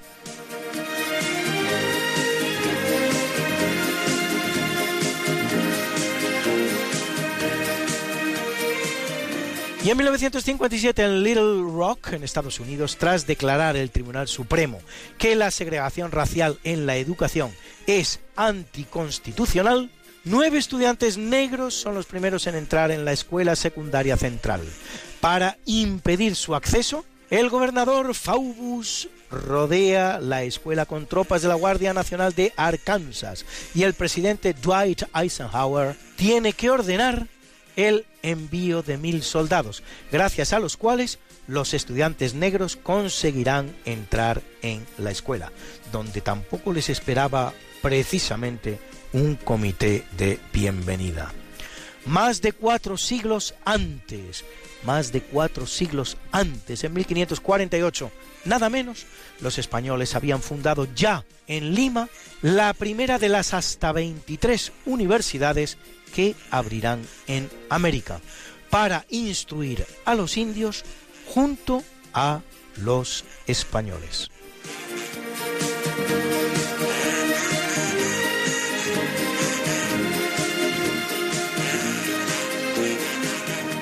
En 1956 entra en servicio el TAT-1, primer cable telefónico submarino transoceánico del mundo, que conecta a Terranova con Escocia, uniendo así Europa y América. Y en 1992 tiene lugar el lanzamiento de la sonda a Marte Mars Observer, con la que se perderá el contacto tres días antes de entrar en la órbita marciana. En 2005, en Brasil, con su tercera plaza en la carrera, el piloto español Fernando Alonso se convierte en el campeón del mundo de Fórmula 1 más joven de la historia. Todavía volverá a ser campeón un año después, en 2006. Bruna, Bruna, nació María y está en la cuna, nació de día, tendrá fortuna, bordará la madre su vestido largo y entrará a la fiesta con un traje blanco.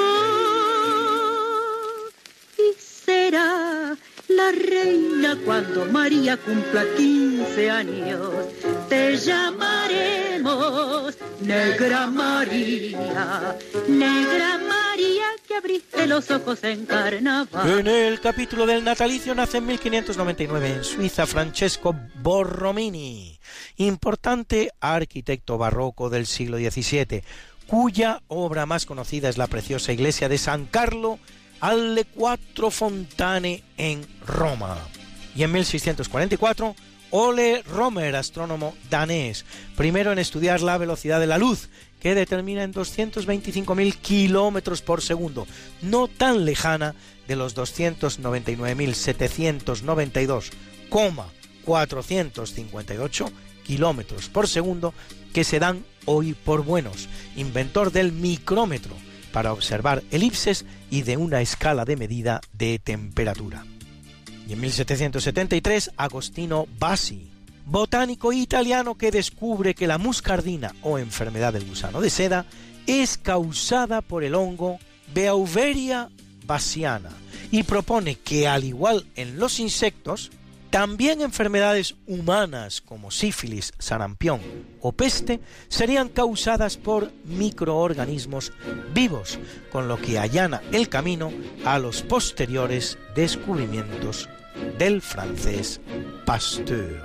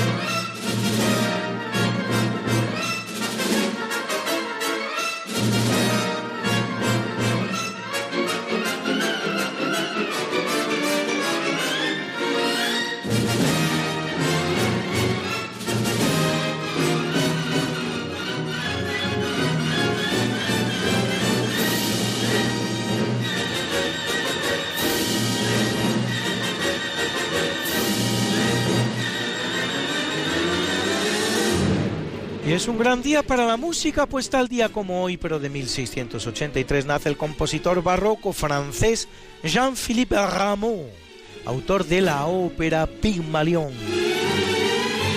En 1886 lo hace el español Jesús Guridi, compositor de muchas zarzuelas, entre las cuales El Caserío o Amaya, las dos de ambientación vasca.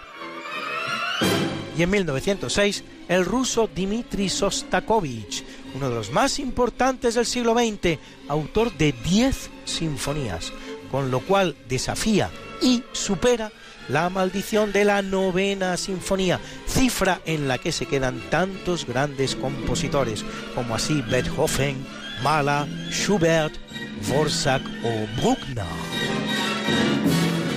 Y para celebrarlo, aquí va el maravilloso segundo movimiento de esa décima sinfonía de Sostakovich.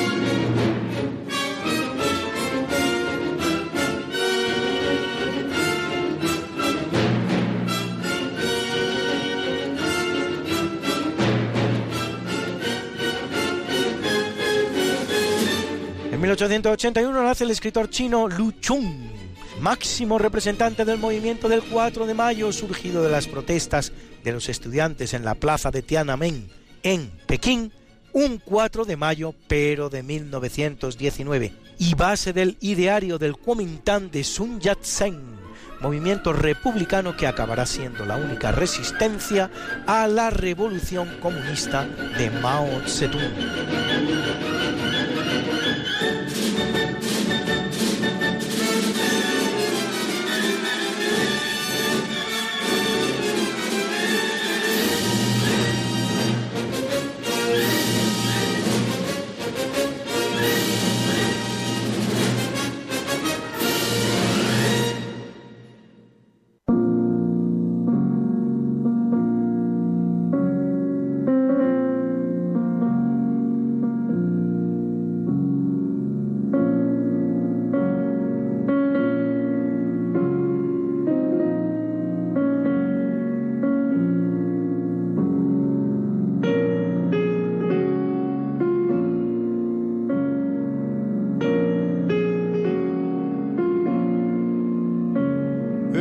Capítulo del obituario por la ingesta de un hongo venenoso, muere en 1534 Julio de Medici, más conocido como Clemente VII, vicentésimo decimonoveno Papa de la Iglesia Católica, que lo es 11 años durante los cuales aprueba las órdenes de los capuchinos, los barnabitas y los teatinos, y en 1617 Francisco Suárez, teólogo y jurista español, creador, junto con el también español Francisco de Vitoria, del derecho de gentes o derecho internacional.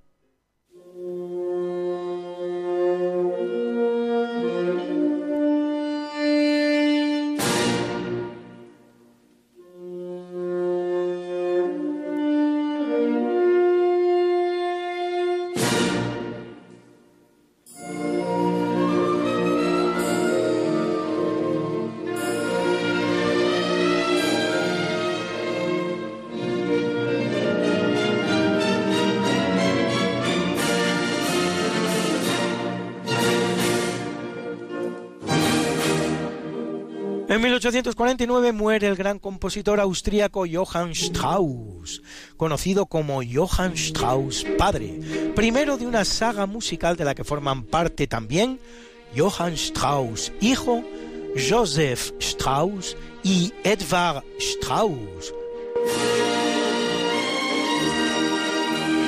Así en cambio, ojo, el bávaro Richard Strauss, y autor de polcas, marchas militares, entre las cuales la archifamosa Marcha Radetzky, y valses, entre los cuales este titulado Lorelei Rheinklänge, canciones del ring de Lorelei.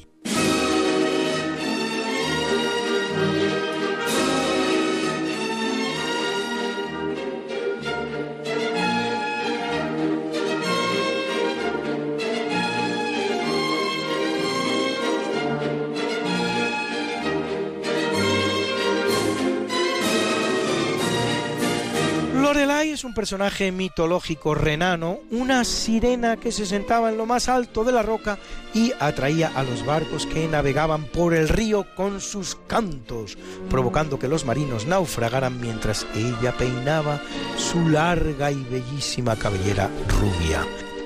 Hoy da nombre a una roca de 130 metros a orillas del Rin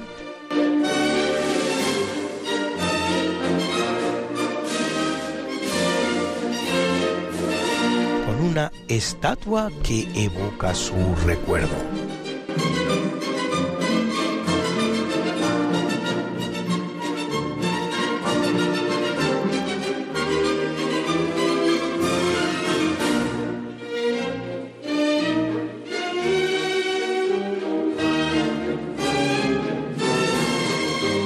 Sinfónica de Berlín a la batuta el maestro Robert Stoltz. Y en 1954 el que muere es el gran escritor, periodista y crítico español Eugenio Dors, recordado por sus glosas, breves comentarios diarios en la prensa al hilo de la actualidad, pero con gran hondura reflexiva, autor también de una introducción a la filosofía, entre otras muchas obras. Y en 1986 el ruso Nikolai Semyonov, Nobel de Química 1956 por su contribución en el campo de las reacciones químicas en cadena. Y en 2005, Dom Adams, el inolvidable Superagente 86, una de las mejores series televisivas que se hayan hecho nunca, a pesar de su antigüedad y escasez de medios.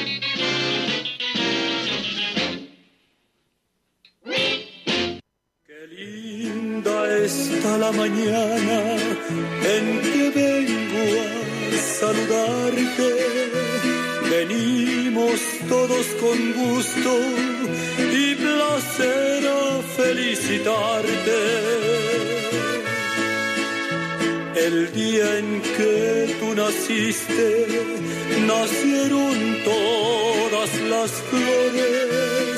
En la pila del bautismo cantaron los ruiseñores. Ya viene amaneciendo, ya la luz del día nos dio. Levántate de mañana, mira que ya. Felicitamos hoy a dos grandes futbolistas, el alemán Karl-Heinz Rummenigge, ganador de la Eurocopa 1980 y de dos subcampeonatos del mundo, así como de dos Copas de Europa y una Copa Intercontinental con su club, el Bayern München, Bayern de Múnich, balón de oro como mejor jugador europeo en dos ocasiones cumple 65, y al español Rafael Martín Vázquez, componente de la famosa Quinta del Buitre, ganador de seis ligas y dos Copas del Rey con el Real Madrid y de una Champions con el Olympique de Marsella. Cumple 55.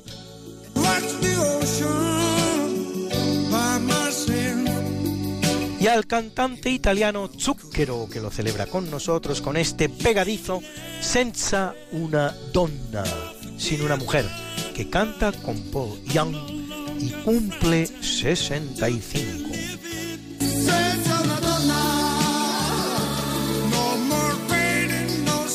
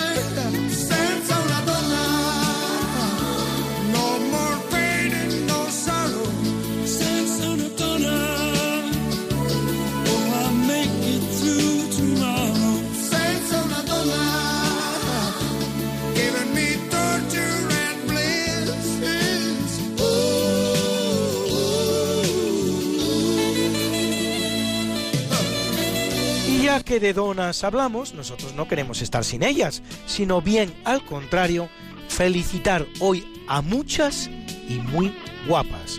Así, Heather Locklear, actriz norteamericana que trabaja, entre otras, en la serie Dinastía, cumple hoy 60. Y la cantante española Ainhoa, ganadora de la Operación Triunfo del año 2002, que cumple redondos 40 y a una verdadera guapa entre las guapas, la preciosa actriz británica Catherine Zira Jones, a la que hemos visto en El Zorro y en tantas otras películas, que cumple preciosos y redondos 50. Felicidades, Catherine. La escuchan ustedes cantando All That Jazz junto con René Selzweger en esa joya del género de los musicales que es la película Chicago.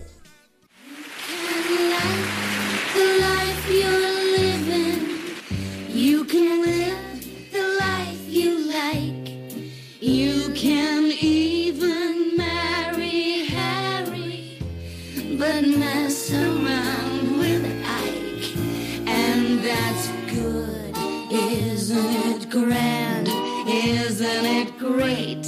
Isn't it swell? Isn't it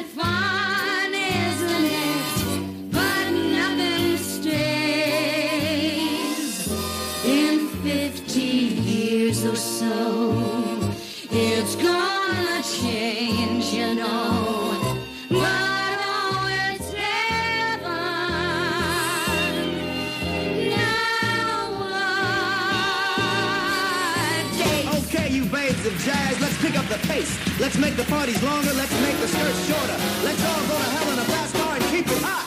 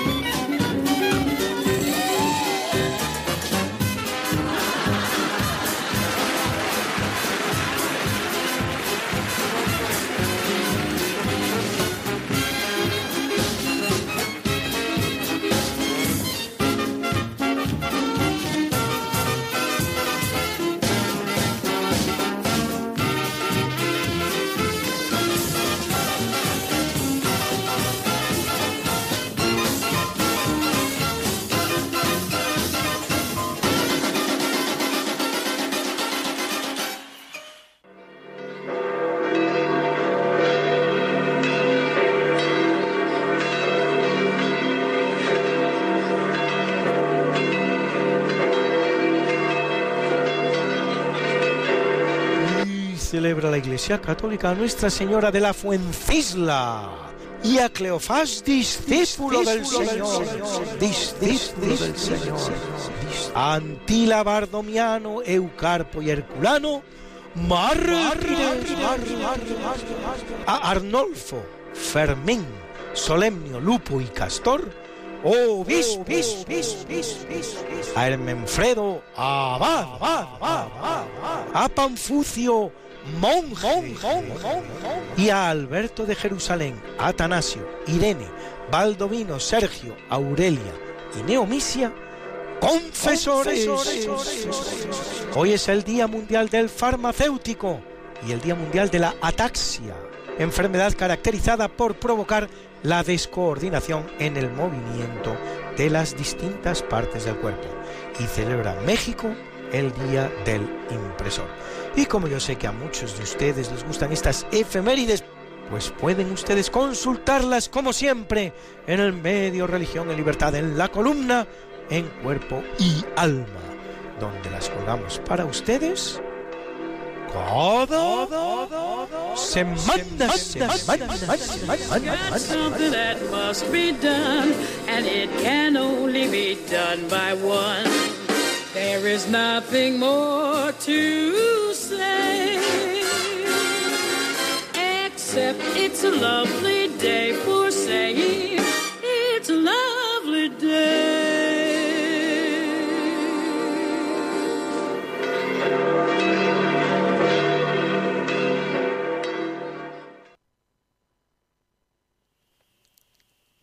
Bueno, pues siendo la una y 45 minutos, hora de la península ibérica, las 12.45 en el paraíso canario, vamos a abrirles el micrófono a ustedes, a nuestros oyentes, para que nos comenten lo que consideren oportuno en la última parte del programa. ¿Te comento algo yo?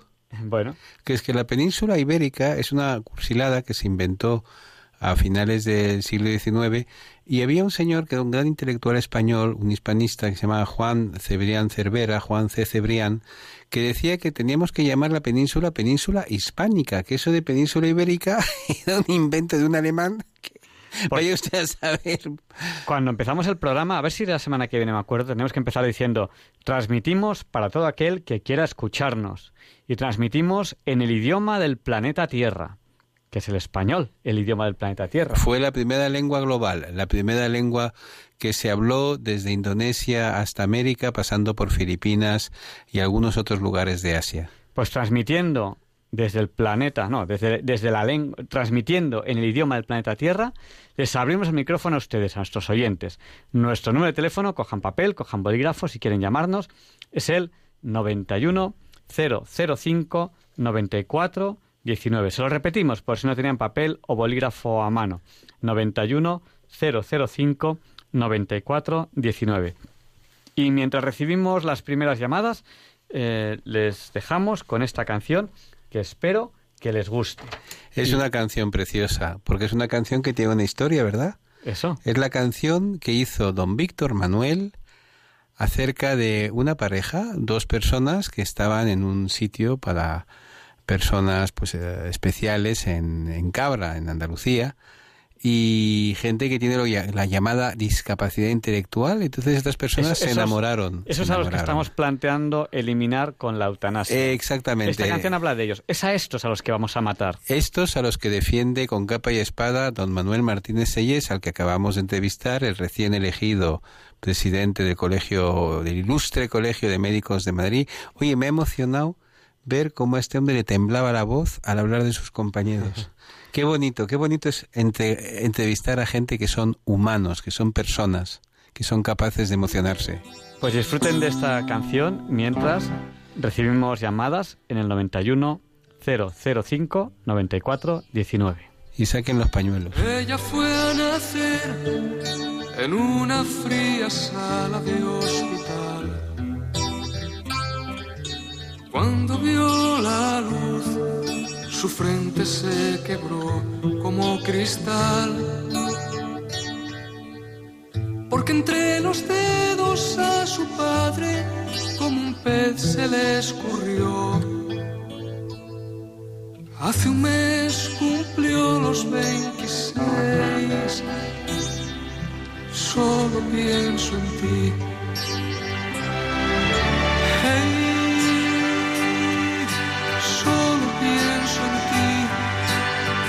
Juntos de la mano se les ve por el jardín. No puede haber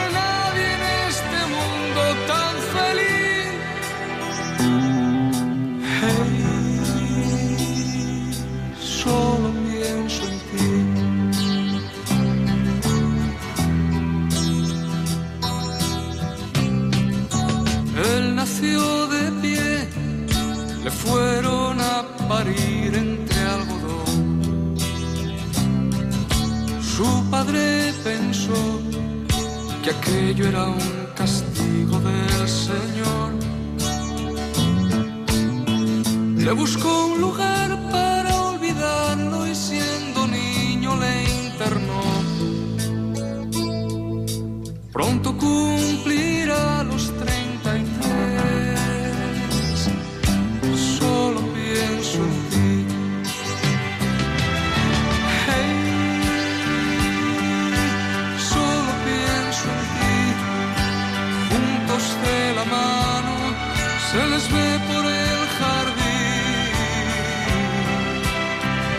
puede haber nadie en este mundo tan feliz.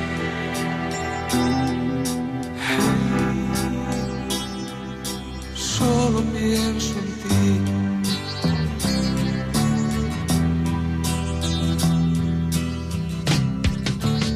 En el comedor le sientan separados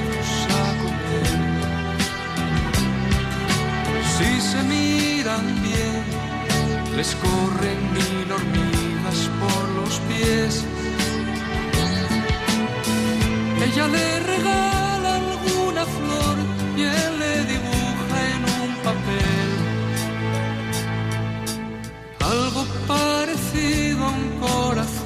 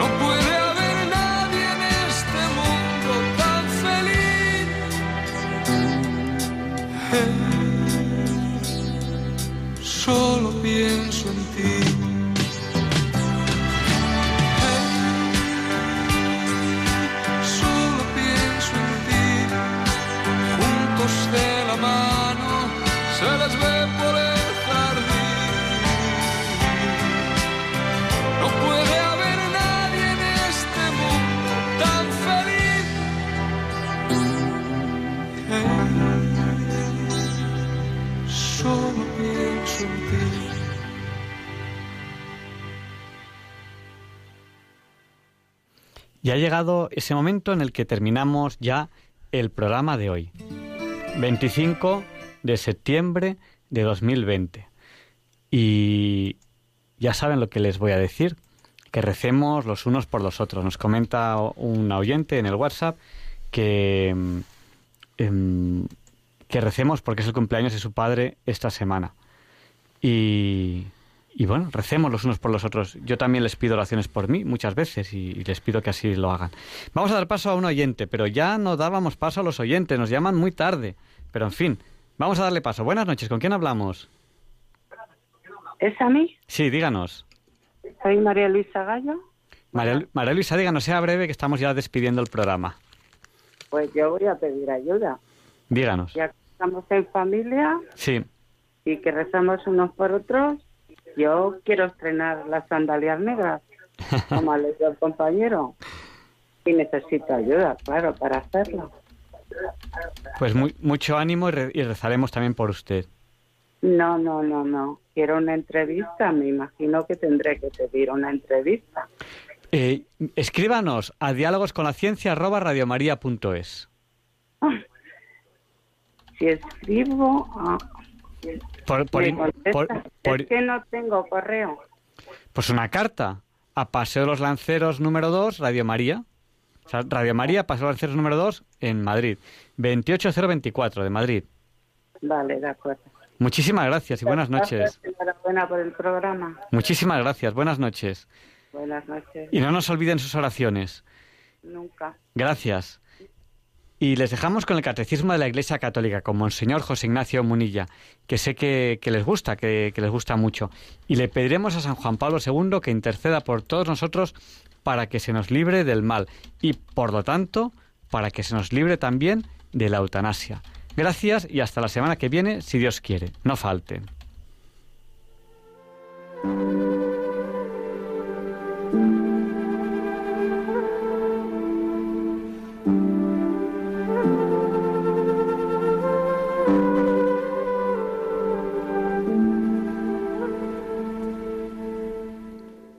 Y así concluye en Radio María el programa Diálogos con la Ciencia.